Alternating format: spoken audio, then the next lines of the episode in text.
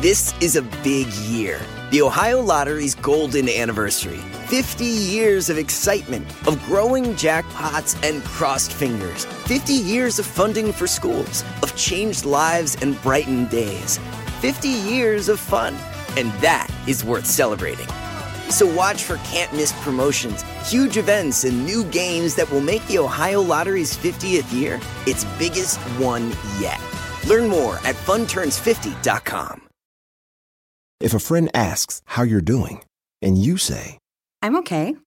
when the truth is, I don't want my problems to burden anyone. or you say, Hang it in there. because, If I ask for help, they'll just think I'm weak. then this is your sign to call, text, or chat 988 for free, confidential support. Anytime. You don't have to hide how you feel. Nos da muchísimo, muchísimo gusto, muchísima alegría estar con todos ustedes. Yo soy Felipe Cruz, el Philip, y sean bienvenidos y bienvenidas a nuestra transmisión. Hoy vamos a platicar y vamos a recordar, oigan, a un actor, miren, no recibió ningún premio. No tuvo participaciones de relevancia en cuanto a protagónicos en películas, en televisión, nada. De hecho, no tomaron en cuenta mucho su trabajo se dice que te- terminó prácticamente en la miseria y ahorita les voy a contar si es cierto o no es cierto. Se casó, no se casó, tuvo hijos, pero sobre todo hay un mito que hoy les voy a decir si fue o no fue.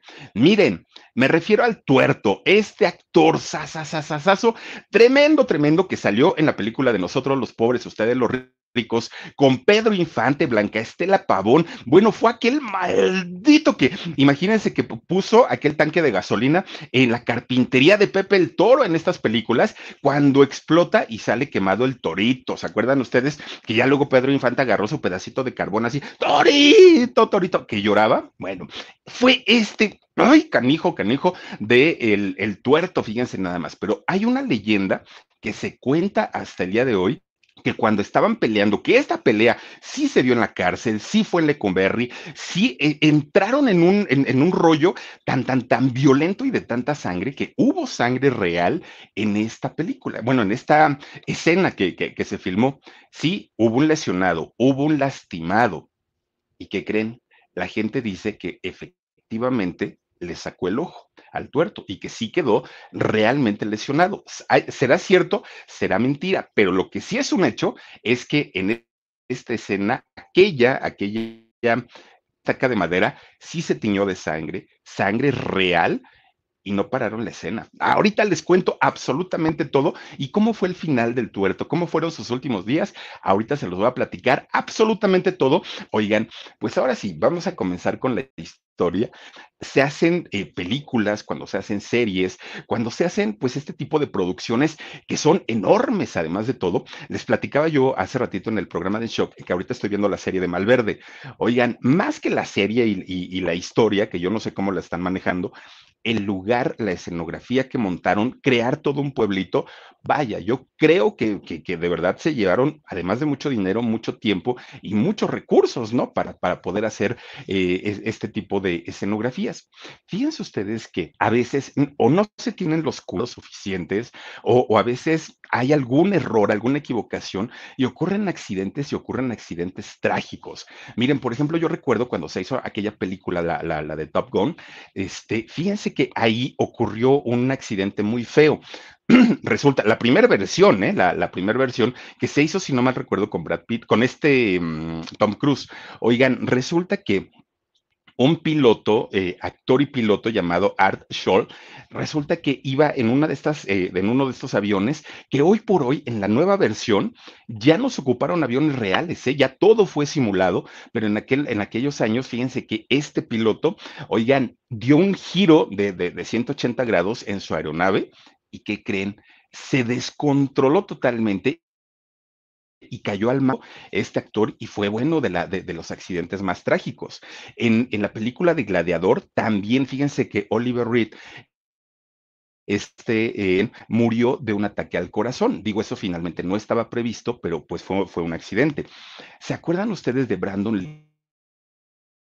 Lee? Aquel... Eh, Qué, qué, qué, triste y qué desafortunada fue su muerte en la película del Cuervo, ¿se acuerdan ustedes? Miren, fue horrible y, y fue tremendo. Bueno, en México, en producciones de Televisa, en películas independientes, en muchísimas, muchísimas producciones han ocurrido este tipo de accidentes que son muy lamentables y que dejan huella, ¿no? Dejan marcada eh, pues esta producción y muchas veces a partir de ahí empiezan una serie de sucesos llamados de mala suerte. Bueno, pues miren, cuando se hizo esta, esta trilogía de películas de Pedro Infante con eh, Ismael Rodríguez, siendo el director don Ismael Rodríguez, uno de los cineastas más importantes de la época de oro del cine mexicano, resulta que este señor empieza a hacer las películas de, de, Pepe el Toro y resulta que cuando hace la segunda parte, que es, eh, perdón, la primera parte, que es eh, donde sale eh, justamente Pepe el Toro y este personaje llamado o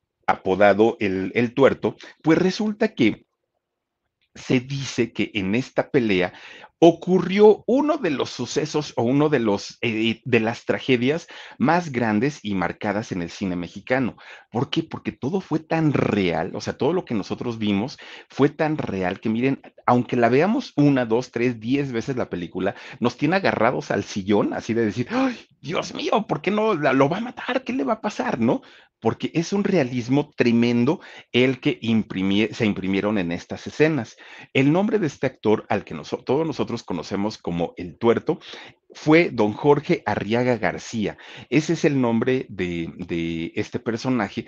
Y a lo largo de toda su carrera, porque no, no fue la única participación que hizo, a lo largo de toda su carrera, resulta que este hombre nunca se pudo quitar o despegar este personaje.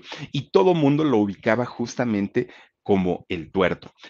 En realidad el personaje era el Edo, no sé si ustedes se acuerden, que el Edo pues era este, mm, ¿cómo podemos decirle? Pues como el, el jefe de una banda, ¿no? De ladrones y, de asaltantes, muy peligroso, que toda esa película está desarrollada, pues obviamente en uno de los barrios más populares de, la Ciudad de México, entre la Merced y el centro histórico. Por ahí se desarrolla la, la historia.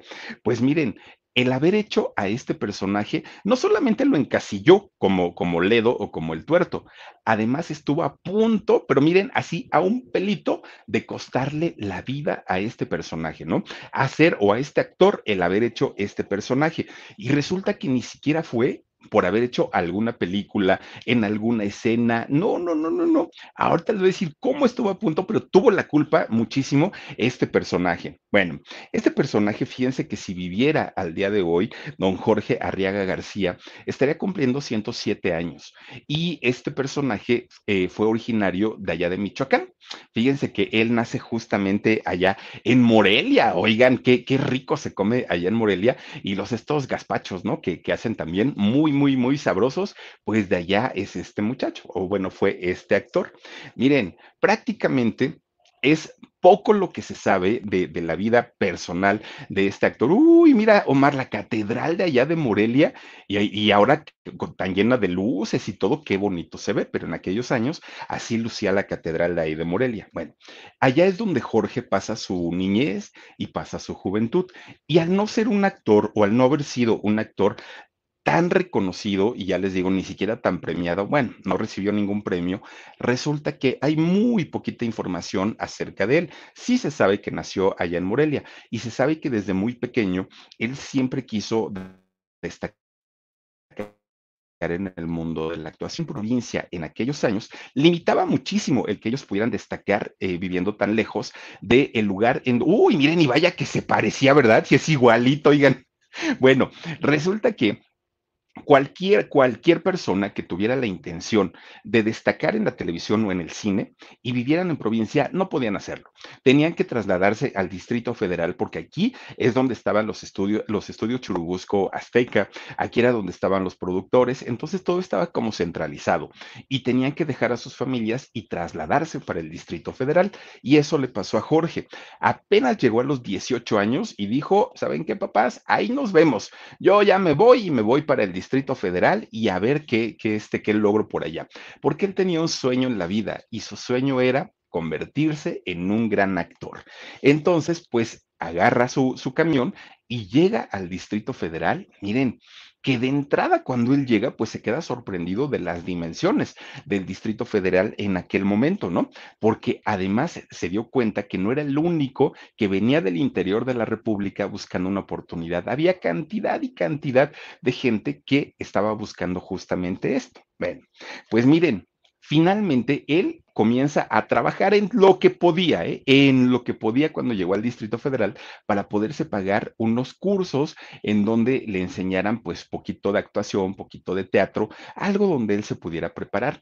Y siendo un hombre muy necio, porque eso sí lo era, oigan, pues no tardó mucho en que se le dio una oportunidad para empezar a trabajar en el cine, pero como extra. Ni siquiera salía la bola, salía en el montón, nunca aparecían los créditos, pues eran sus trabajos muy así como muy de pasadita, ¿no? De hecho, fíjense que hizo una película llamada Refugio en 1938 y ahí fue su debut, pero solamente como extra, no hizo realmente nada. If a friend asks how you're doing and you say, I'm okay. when the truth is, I don't want my problems to burden anyone. or you say, Hang it in there. because, If I ask for help, they'll just think I'm weak. then this is your sign to call, text, or chat 988 for free, confidential support. Anytime. You don't have to hide how you feel. o nada relevante, ¿no? Y ahí es donde inicia ya su carrera como, como actor. Y la lista de trabajos que empezó a hacer, bueno, fue infinita. Fueron muchísimas, eh, muchísimas películas, pero ¿qué creen? Todas, todas, todas, todas como extra. No le llegaba la oportunidad. Él iba y hablaba con los productores, oigan, denme chance, aunque sea algo chiquito, una frase que pueda yo decir, y los productores, no. No, no, no, no, no, mira, ahí tenemos buenos actores y así se lo traían, pero si quieres y te interesa, te seguimos dando papeles como, este, pues extra. Y él decía, bueno, pues por lo menos voy a tener trabajo y me voy a empezar a relacionar con actores, con directores, con todo mundo, guionistas, con el staff, con todo mundo. Bueno, pues conforme va pasando el tiempo, ya le empezaron a decir, a ver, Jorge, ahora vas a decir este, un grito, ¿no? Este, soldados, y ya, esa era toda su participación en las películas. No hacía otra cosa, ¿no? Pero él decía, bueno, por lo menos ya me dejan hablar, ¿no? Ya por lo menos me dejaron pegar un grito, ya por lo menos me dejaron. A poquito fue alcanzando pues eh, papeles de mayor peso, pero todos secundarios. Jamás protagonizó nada, jamás hizo eh, o, o se, se, se puso a la par de los grandes villanos, ni mucho menos. Un hombre pues que les podríamos decir que nació para hacer este tipo de papeles. Y él pensó en algún momento que su vida iba a ser así, ¿no? Que no iba a tener pues realmente una importancia como actor. Pero resulta que, fíjense que de repente se empieza a planear en el cine mexicano una trilogía de películas que le iba a cambiar la vida, pero no solamente a él, no solamente a Jorge, a la gran mayoría de los actores que eh, hicieron o participaron en esta película, al mismo director don Ismael Rodríguez, y era el año 1948. Bueno, pues sí, estaban haciendo justamente esta, mm, eh, armando apenas esta película de Nosotros los pobres, ustedes los ricos y Pepe el Toro. Estas tres películas que se rodarían, pues obviamente con la misma plantilla, tanto de producción como de los mismos actores. Pues miren, resulta que en esta, eh, en, esta serie de películas, pues estaba contemplado un personaje que iba a ser un villano, pero solamente en la, primer, en la primera parte. Ya para la segunda estaban, pues depende si, si nos funciona o no. En la tercera de plano ya era, no, no lo iban a sacar y hombre que diera las características justamente pues que ellos necesitaban, pero que no fuera tan, tan, tan conocido, ¿no? Porque lo que querían era justamente que diera esta apariencia de un jefe de una banda. Bueno, así es como finalmente eh, sale de, dentro de todo este argumento o dentro de este guion el nombre de Ledo, el, el jefe criminal. Bueno, pues resulta que en aquel, para aquellos años, don Ismael Rodríguez ya era un, director reconocido, pero todavía no era, digamos, el gran Ismael Rodríguez, aunque sí ya tenía pues su, su fama, ¿no? De haber hecho películas. Bueno, pues de repente llega un hombre llamado Pedro de Ordimalas. ¿Y quién era Pedro de Ordimalas? Oigan, este señor actuó en la película también, eh, fue uno de los actores y resulta que él era novio, pero no me acuerdo si era de la guayaba o de la tostada en estas películas, ellos dos. Y era de los que más tenían ese acento eh, chilango, ¿no? Ese acento, pues, como de la barriada. Y resulta que ese es el que, este, pues, era novio de, de, alguna de ellas. Bueno, pues él fue el que escribió, él fue el argumentista, el libretista de esta eh, película. Bueno, y esta película originalmente se iba a llamar Planillas y Topillos. Así se iba a llamar la película. Bueno va este, e, este hombre Pedro a, visitar a Ismael Rodríguez y le lleva todo su guion completito y le dice, mire, don Ismael, necesito que lea todo, pero le lleva un librotote. Imagínense ustedes tres, tres películas, ¿no? Así el, el, el librote grandotote. Pues resulta que le dice, mire, chéquese todos los personajes, están muy bonitos y yo quiero que usted lleve, por favor, esta historia al cine. Y entonces don Ismael Rodríguez pues empieza a leer todo el guion y le gustó pero le gustó muchísimo también la letra de una canción y era la letra de, de Amorcito Corazón, que también la, la escribió este personaje, Pedro. Y entonces cuando don Ismael eh, lee la, la, letra de la canción, se la manda a don Manuel Esperón, músico, gran músico de la época. Y es don Manuel Esperón quien le pone la música. Bueno, gran éxito, Amorcito Corazón también, ¿no? Y fíjense ustedes que don Ismael cuando acepta hacer esta película de, bueno, esta trilogía de películas, dijo, pues sí, yo me aviento el, el, el ahora sí que el trompo, ¿no? Como decimos en México. Pero eh, resulta que necesitamos dinerito y necesito juntar a un grupo de actores para poder realizar la película. Pues bueno, como finalmente él ya había aceptado, empieza a buscar patrocinadores, don Ismael Rodríguez. Y los patrocinadores, la gente que puso el dinerito para las películas, ellos tenían como la libertad de decidir al elenco. Ellos podían meter la mano y decir si me gusta, no me gusta o darles el visto bueno. Pues resulta que, fíjense, los, los patrocinadores en ningún momento pensaron en Pedro Infante. No, no, no, pues gracias. Resulta que les empiezan a llevar la lista, don Ismael Rodríguez, a los patrocinadores. Ahí estaba doña Katy Jurado, sí, la que se levanta tarde, estaba doña Carmen Montejo, la tísica, la mamá de Chachita, estaba don Miguel Inclán, oigan, el don Pilar, ¿se acuerdan del marihuano? Bueno, sí, aquel que le pegó a la, a la mamá de Pepe el Toro. Estaba Chachita, como estaba Blanquestela Pavón. Todos ellos fueron aprobados por, el, por los patrocinadores. Pero el actor masculino, cuando Ismael Rodríguez propone, miren, ahí está el don Pilar, este Miguel Inclán, oigan, qué malo, qué. No, no, no, no, no. Todos odiamos a don Pilar el marihuano cuando le pegó a la, a la paralítica. Bueno, resulta que cuando presentan la propuesta de llevar a Pedro Infante a, a, la película, pues todos los patrocinadores dijeron, no, señor, no, no, no, no, necesitamos un hombre guapo, grandote, fortachón y todo. Y don Ismael, que ya había trabajado con Pedro, dijo, no, pues él es el, el, el bueno, ¿no? No, señor, muchas gracias. Ellos querían a un actor llamado David Silva. ¿Se acuerdan ustedes es a, don David Silva? Un hombre muy atractivo, muy galán y, aparte pues como Catrinzón, ¿no? Este, este David Silva, un, un, señor pues sí, bastante, bastante atractivo. Resulta que todos los patrocinadores habían opinado que don David Silva sería pues la pareja de Blanca Estela Pavón o de la Chorreada. Y entonces eh, tuvieron que ir a verlo, ¿no? Bueno, don, este, Ismael Rodríguez, miren, es él. Fueron a verlo, fue a verlo don Ismael Rodríguez. Entonces le hace la propuesta, le lleva el guion y todo. Pero si algo tenía don David Silva, pues es que es muy cat entonces, de pronto, ponerlo en un papel de, de, carpintero y muy pobre y con tantas desgracias, él dijo, ay, no, qué flojera, ¿no? No puedo y no quiero, dijo, así, así para pronto, ¿no? Y entonces, pues, don Ismael Rodríguez, pues, regresa con los patrocinadores y les dice, oigan, ¿qué creen? Pues que don Silva me rechazó, me dijo que no que muchas gracias. Yo les vuelvo a decir, ahí está Pedrito Infante, es muy bueno, miren, denle chance, denle oportunidad. Y es cuando los patrocinadores dijeron, bueno, está bien, pues no se ve tan mal. Hazle unas pruebas, no las mandas y pues ya vemos. Y efectivamente, hace las pruebas Pedro Infante y les encantó. Entonces ya con eso pues estaba cerrado todo el elenco, ¿no? Todo. Pero resulta que pues este personaje de, de, del malhechor no necesitaban a un actor de nombre en un actor que tuviera toda la experiencia, o sea, necesitaban más que todo. Fíjense que el, el famoso eh, Topillos o, este personaje Pedro, el, el, que escribió todo el guion, él durante mucho tiempo de su vida vivió en una colonia aquí en la Ciudad de México que se llama Candelaria de los Patos.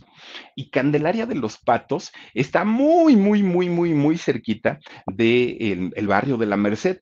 Y hasta el día de hoy, todavía la Candelaria de los Patos, que está, está, digamos, enfrente de lo que hoy es el Congreso Nacional, el Congreso, sí, el Congreso de ahí del país, oigan, pues resulta que sigue siendo una colonia peligrosona, no es de las más tranquilas, y se sabe de hace mucho tiempo, ¿no?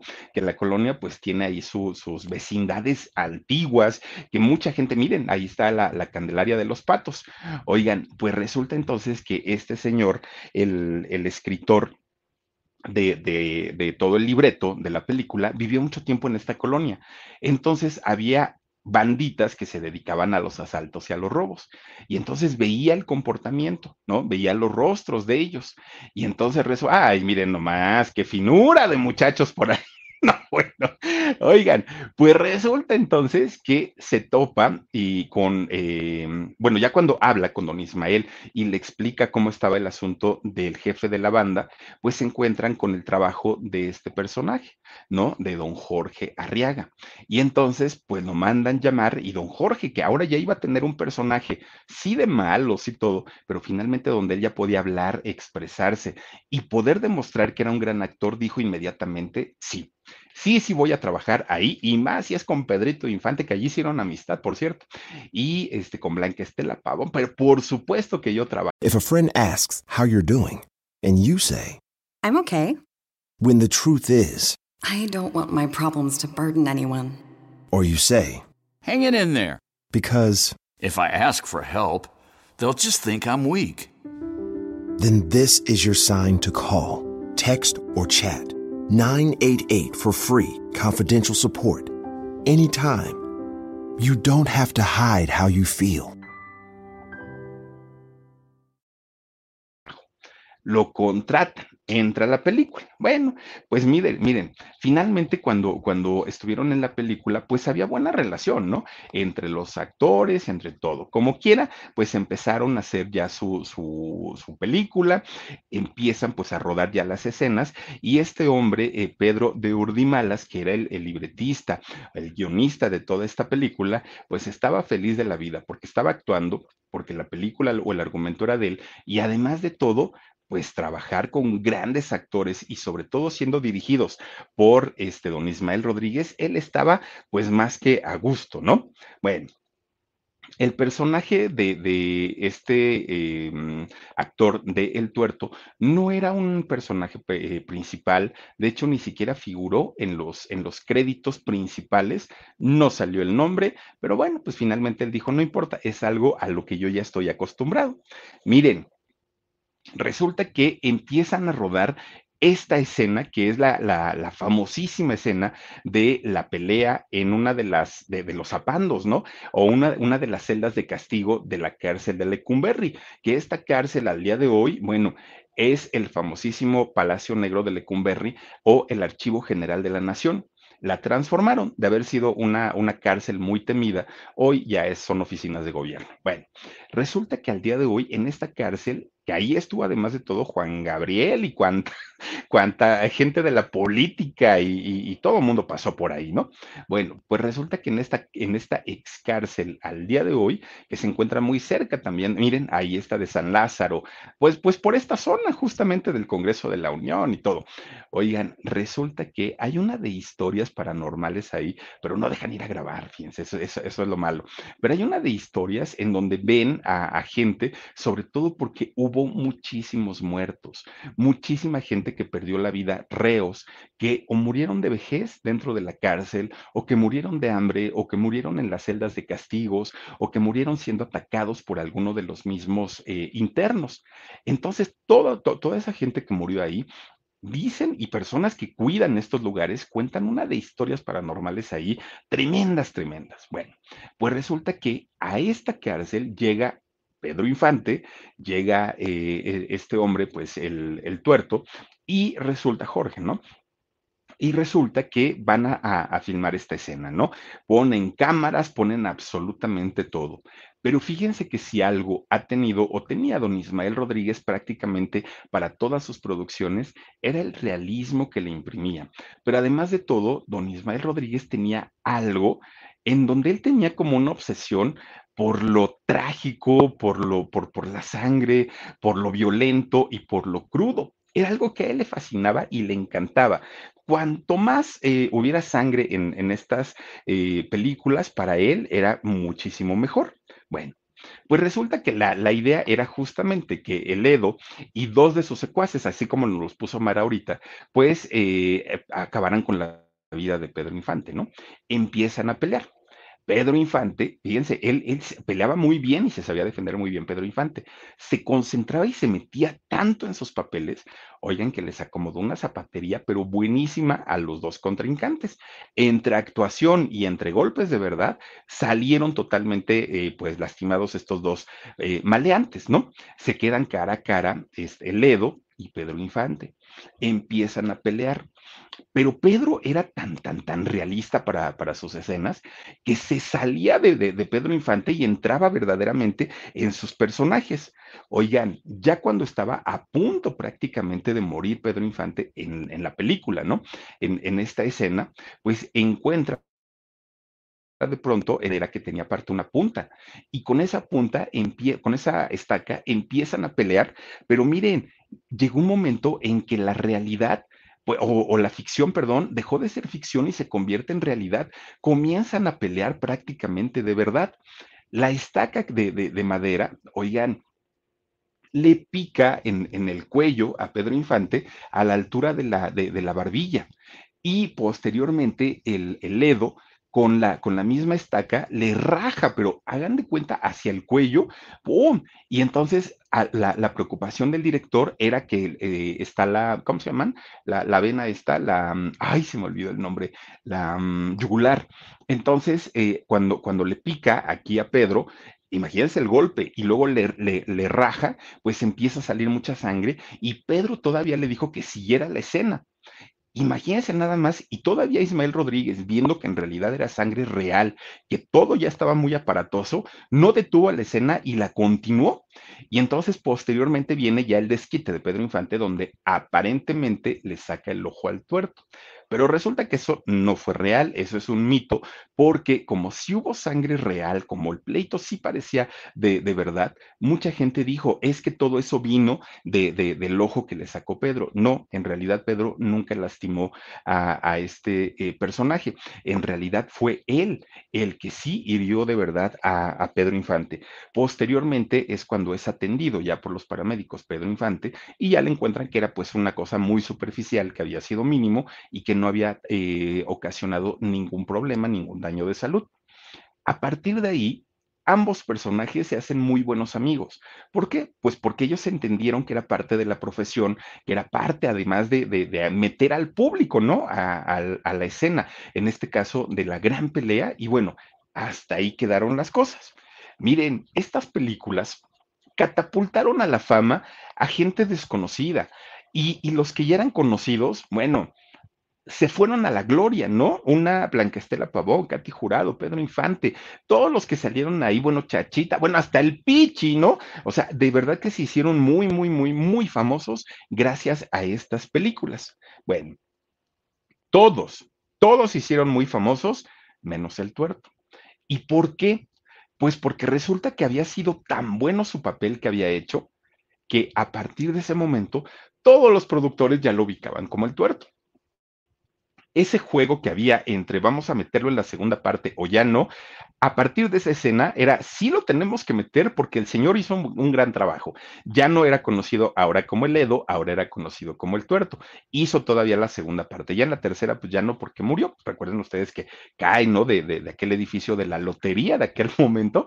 Y entonces eh, el, el, Edo, pues cae eh, finalmente al piso y ahí es donde, este, pues, pues cae, ¿no? El, en el pavimento y desafortunadamente, pues este hombre, ay, perdón, y desafortunadamente pues este hombre ahí en la película pues es cuando pierde la vida. Bueno, pues resulta que, fíjense nada más, Pasa el, el, tiempo ya, ¿no? Cada uno pues siguió su, su carrera, siguió su, su destino, pero pues resulta que el tuerto, cuando quería ir a pedir trabajo a las diferentes producciones y todo, los productores inmediatamente le decían, es que la gente no te quiere, es que la gente te tiene en un mal concepto, es que te ven como si de verdad fueras un, un, maleante o un delincuente. Y en aquellos años, nuestros padres o nuestros abuelos sí se clavaban mucho en ese tipo de rollos, muchísimo, muchísimo.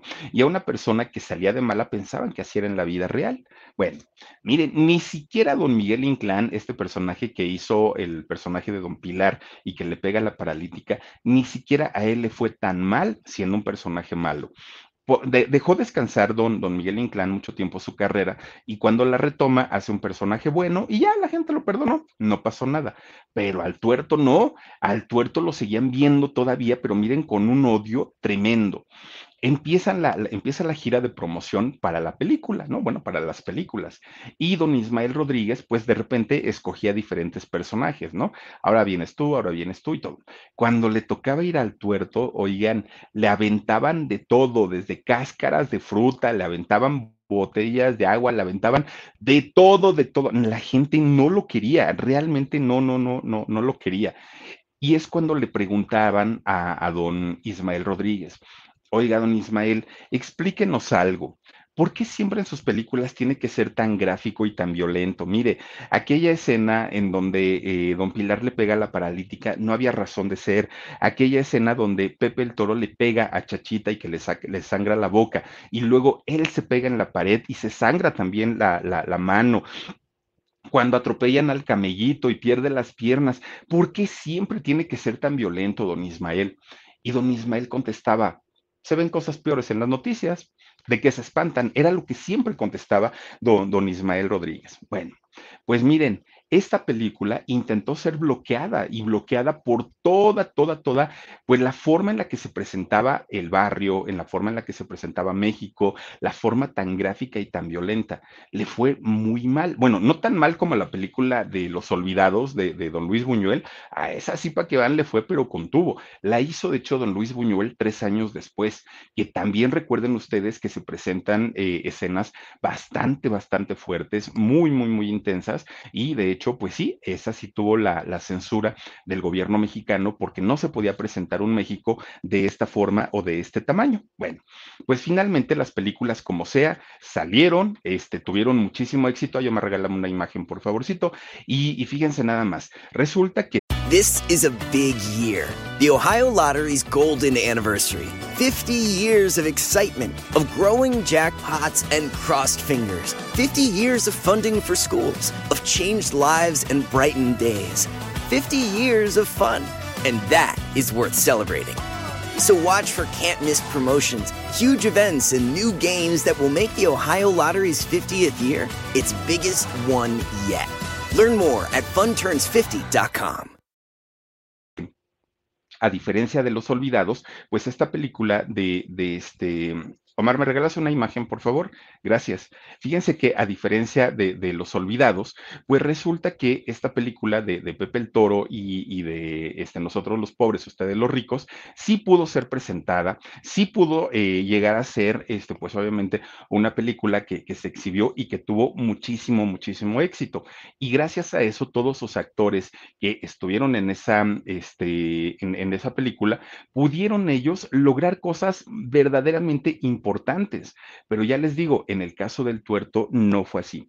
¿Por qué? Porque desafortunadamente para él como actor, pues todos los productores decían, es que qué miedo eh, poder estar nosotros trabajando contigo y que la gente no te quiera, que la gente no tenga empatía contigo. Bueno, de repente este señor iba caminando, Jorge iba caminando en la calle y en la misma calle, oiga, le llegaron a pegar, le aventaban cosas, le gritaban cosas, le escupían. Era muy feo para, para, para Jorge de pronto darse cuenta que la gente no lo veía bien, pero no paró ahí la cosa. Resulta que un día fue a Puebla, el señor, ¿no? Don Jorge, don Tuerto. Fue a Puebla, él todo muy tranquilo, todo muy normal. Y entonces de pronto ve que viene caminando gente. Y Jorge, pero la gente venía como muy dirigida hacia él Entonces don Jorge dijo, ah, probablemente quieran un autógrafo. En aquellos años se usaban muchísimo, muchísimo los autógrafos, no tanto las fotos. Bueno, pues resulta que llega a, a Puebla y entonces fíjense que viene caminando esta gente. Pero don Jorge nunca pensó, nunca, nunca, nunca pensó que lo iban a agarrar, lo iban a doblaron las manos porque lo agarraron además de todo desprevenido al pobre Jorge. Y entonces ya que lo tenían sometido, chiflan, ¿no? Empiezan a chiflar y empieza a salir una cantidad de gente que se espantó el señor. Oigan, lo querían linchar, ya habían agarrado palos, piedras, todo y ya lo querían matar, porque no era posible que le hubiera hecho eso a Pedrito Infante? ¿Cómo era posible que lo hubiera acusado de haber matado a la, ¿cómo, cómo era la prestamista cuando en realidad lo había hecho el tuerto? Bueno, este señor empieza a gritar y todavía les dice, pero si yo soy amigo de Pedrito Infante, a mí no me hagan cosas, miren, yo lo quiero mucho. Y la gente no, no escuchaba. Estuvieron a punto, a punto de lincharlo, le rompieron su ropa. Bueno, fue horrible para, para don Jorge. Llegó afortunadamente la policía y la policía tuvo que entrar, tuvo que meterse, lo sacar prácticamente de en medio de, de, toda la turba que había ahí, lo meten a la patrulla, se lo llevan. Cuando lo presentan al, pues a las autoridades, oiga, señor, ¿qué hizo? ¿No? Para que, para que le, le, le eso, o sea, ¿cuál fue el problema? Y él dijo, es que soy el tuerto. Y es que yo se supone que pues, le, eché la culpa de un, de un homicidio a, a, don Pedrito Infante, a Pepe el Toro, y la gente no me lo perdona. Oiga, señor, pero pues mire, si no viene con el parche, ¿cómo es posible que, que la gente le, le, quisiera hacer eso? Pues sí, su corazón del pobre don Tuerto, miren, estaba como cuando a mí cuando me da la taquicardia. Horrible, horrible, horrible. Pues desde ahí don Tuerto dijo, voy a tratar de trabajar lo menos a ver qué pasa, pero no, no, no, no, no, estas cosas están terribles. Bueno, pues finalmente, fíjense que el, el hombre, Jorge, Jorge Arriaga, pasa a la historia del cine mexicano pero desafortunadamente no como una gloria, aunque las frases de, de, de, este personaje se hicieron icónicas y bueno, Ustedes díganme qué millennial o, los chamacos ahora, los centennials, no ubican las frases que gritó en aquella película. Dice, yo, como, decía, yo lo maté, yo lo hice, Pepe el toro es inocente. Esas frases se quedaron en el, la mente de, de, la gente por lo buenas y por lo, por lo bien actuadas, ¿no? Que fueron en aquel momento.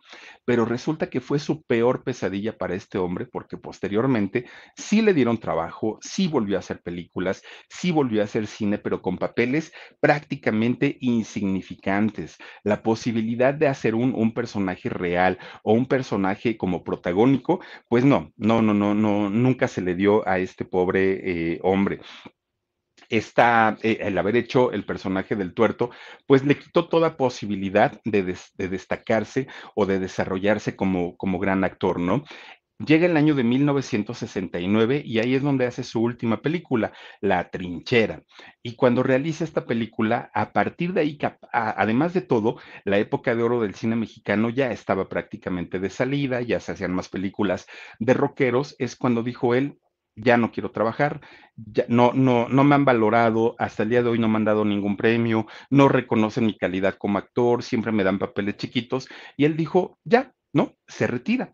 Y en algún momento por su mente pasó que los productores lo iban a buscar, ¿no? Y que le iban a decir, oye, pues vente a trabajar, te recordamos, como lo habían hecho con la mayoría de, de los actores de la época de oro del cine mexicano. En el caso de, de don Jorge no ocurrió. Los productores lo dejan en el olvido en el momento que él dijo ya no quiero trabajar, no hubo alguien más que se interesara en querer trabajar nuevamente con, con él. La vida privada. Miren, esa fue la, la última eh, película que hizo justamente don Jorge. Y déjame ver si ahí aparece Omar como, como este protagónico, pero no, ¿verdad? No, no, miren, está don Ignacio López Tarso, ¿no? Fíjense que no, no, y es que les digo que nunca, él nunca apareció como, como un personaje principal en las películas. Bueno, la vida personal de don Jorge en realidad pues era prácticamente un misterio.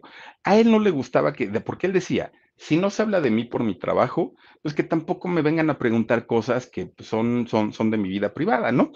Y en, en, en lo que, en, vamos, generalmente cuando le llegaban a cuestionar o a preguntar algo sobre su vida privada, él siempre se callaba, no respondía absolutamente nada. ¿Y de qué vivió don Jorge durante muchos años? Pues resulta que durante muchos años él guardó, fíjense, y no teniendo un papel principal, él guardó e hizo buenos ahorros. Empieza, obviamente, ya a dejar de trabajar y a gastarse todos esos ahorros. Y poco a poquito se fueron acabando, poco a poquito. Ahora ya no hay y ya no hay y ya no hay. Bueno, pues resulta que con el último, con el último, digamos, jalón que tenía de dinerito, él invierte ese dinero y pone un bar en, la zona de Tlalpan, en la calzada de Tlalpan. Ahí pone un barecito no muy grande, no muy pequeño, pero finalmente de las ganancias que le daba este bar, eh, fue de cómo él pudo vivir prácticamente toda su vida. Ni siquiera fue por el cine. No, era más bien por el, por el asunto del bar que eh, había puesto en aquel momento. Y miren que su vida al, final de, sus días fue una vida muy molesta, muy modesta, perdónenme. De hecho, él llegó a vivir en una vecindad muy, muy, muy humilde, prácticamente como la vecindad donde vivía este Pepe el Toro. Bueno, él tenía su familia, sí, familia directa. A veces lo visitaban, a veces no. El señor nunca se casó, el señor nunca tuvo hijos y prácticamente vivía en ese cuartito, porque ni siquiera es que haya tenido un departamento, vivía en ese cuartito solo, solo, solo, solo. Y resulta que como ya eh, era un hombre que por lo menos, por lo menos tenía 56, 57 años, pues obviamente ya empezaban los achaques de salud como ya no trabajaba, no tenía pues servicios eh, gratuitos, ¿no? O servicios de, básicos de, salud y cualquier enfermedad se la tenía que atender él mismo. Y esto que era lo que, lo, que ocasionaba, pues obviamente que el dinero, aunque le llegaba por parte del barecito que tenía, pues no le alcanzaba. Entonces vivía en condiciones verdaderamente precarias. Bueno, llega el 30 de abril de 1973 y estando en su cuartito, en esta vecindad humilde donde él vivía, le da un paro cardíaco y el señor pierde la vida. Fue un infarto fulminante el que le dio y el señor muere. Miren, en realidad este hombre, aunque no lo creamos, no solamente hizo el personaje del Ledo o del Tuerto, don Jorge Arriaga hizo más de 100 películas, más de 100. El problema es que ninguna le dieron el reconocimiento o le dieron los créditos como se las daban a todos sus compañeros. Miren, el edificio de enfrente es el edificio de la lotería y ahí justamente es donde se, de la Lotería Nacional, el edificio Moro, así se le conoce aquí en la Ciudad de México. Y eh, atrás de ellos está el Monumento a la Revolución y ellos debieron haber estado en lo que hoy pues es alguno de los periódicos de, eh, puede ser el Novedades, puede ser el Universal o puede ser el, ay no me acuerdo cuál es, el Excelsior, creo que también están por ahí. Bueno, pues resulta que este hombre nunca recibió ningún eh, tipo de reconocimiento, aunque su trabajo como actor y en los papeles muy chiquitos que él tenía era impecable. Su trabajo era muy, muy, muy bueno, pero nunca, nunca, nunca tuvo ese reconocimiento. Sin embargo, la gente sí ubica el trabajo de él. El nombre no es muy conocido, muy recordado, don Jorge Arriaga, pero finalmente el trabajo que hizo prácticamente lo, perdón, ahí Ay, Dios mío, muchas gracias. Ahí es que de repente me vino el estornudo. Oigan, pero el trabajo que hizo sí lo inmortalizó en eh, el cine mexicano, fíjense nada más. Y pues es una historia injusta, la verdad, la que vivió este actor, porque si bien a lo mejor no daba el ancho para ser el galanazo, pero sí para ser un gran villano. Y con todo el, trabajo que hizo y con las más de 100 producciones, pues el señor prácticamente muere en el anonimato.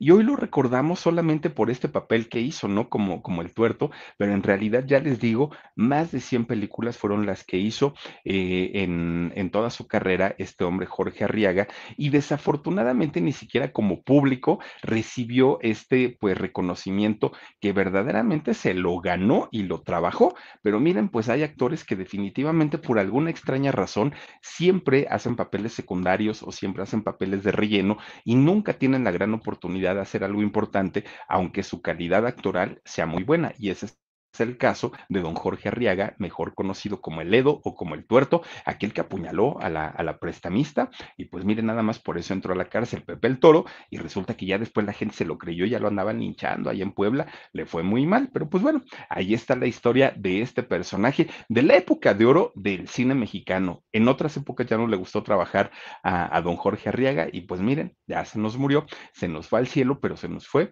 definitivamente dejando una huella importante en, en el cine Pues ahí lo tienen, este personaje. Muchas, muchas gracias por vernos y por apoyarnos. Les mando muchos besos y les agradezco mucho que nos hayan acompañado. Soy Felipe Cruz el Philip y nos vemos. Adiós. Besotes. This is a big year. The Ohio Lottery's golden anniversary. 50 years of excitement, of growing jackpots and crossed fingers. 50 years of funding for schools, of changed lives and brightened days.